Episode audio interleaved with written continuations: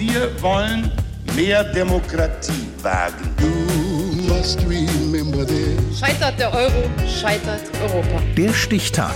Die Chronik der ARD. 9. Juli 1922.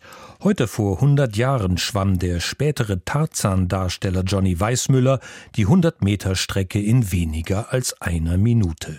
Weltrekord. Severino Melchiore. Genau 58,6 Sekunden braucht Johann Peter, genannt Johnny Weissmüller, für diesen historischen Rekord im kalifornischen Alameda.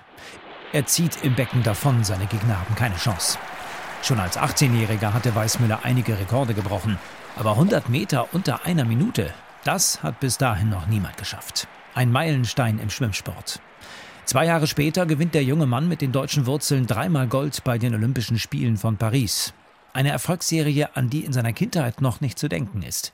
Denn als neunjähriger Junge erkrankt Johnny an Kinderlähmung. Er schmeißt die Schule und schlägt sich in Chicago als Liftboy durch, um Geld für seine Familie zu verdienen.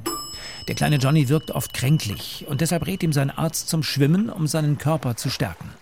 Gesagt, getan. Jahrelang krault Weißmüller durch die Becken in Chicago, unterstützt vom YMCA. Und noch mit 15 Jahren bescheinigt ihm sein damaliger Trainer mangelndes Talent. Dann wird Star-Trainer William Backrack auf den jungen Mann aufmerksam. Eine Begegnung, die sein Leben prägen wird. Backrack stellt Weißmüller vor die Wahl. Schwöre, dass du ein Jahr ohne eine einzige Frage mit mir arbeiten wirst und ich nehme dich auf. Du wirst mich abgrundtief hassen, aber am Ende wirst du vielleicht jeden Rekord brechen, den es gibt. Backrack behält recht. Er wird Weißmüllers Vaterfigur und Mentor, bringt ihm einen einzigartigen Kraulstil bei und formt einen Weltklasse-Schwimmer. Einen Mann, der fünf Goldmedaillen gewinnt und offiziell rund 50 Weltrekorde aufstellt. Wie viele es tatsächlich sind, weiß niemand, denn Weißmüller versäumt es, die Rennprotokolle einzureichen. Er bleibt über zehn Jahre unbesiegt auf allen Strecken zwischen 50 Yards und einer halben Meile.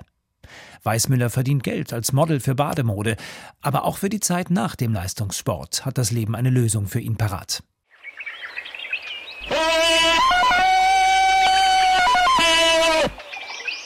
Er gehört durch seine Erfolge schon zur High Society in den USA und nimmt eher zufällig an einem Casting für den Tarzan-Film teil. Ich machte Testaufnahmen. Ein Typ fragte mich, kannst du rennen? Sicher kann ich rennen. Kannst du an einer Liane schwingen?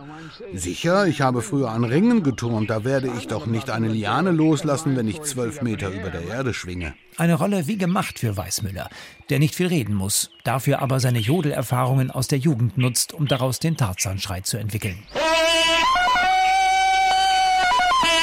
Zwölfmal schlüpft Weißmüller in die Tarzanrolle, aber schon hier schwindet der Erfolg. Vier Scheidungen und gierige Manager lassen sein Vermögen schrumpfen. Er versinkt im Alkohol. Noch mit 69 muss er als Türsteher eines Hotels in Las Vegas arbeiten, begrüßt die Gäste per Handschlag mit den Worten Ich Tarzan, du willkommen. Seine fünfte Ehefrau zieht mit ihm nach Mexiko, wo er verarmt stirbt. Schon lange spricht da niemand mehr vom Weltklasse-Schwimmer Johnny Weissmüller, der als erster Mensch 100 Meter Freistil unter einer Minute schwamm. Das war heute vor 100 Jahren. Der Stichtag. Die Chronik von ARD und Deutschlandfunk Kultur. Produziert von Radio Bremen.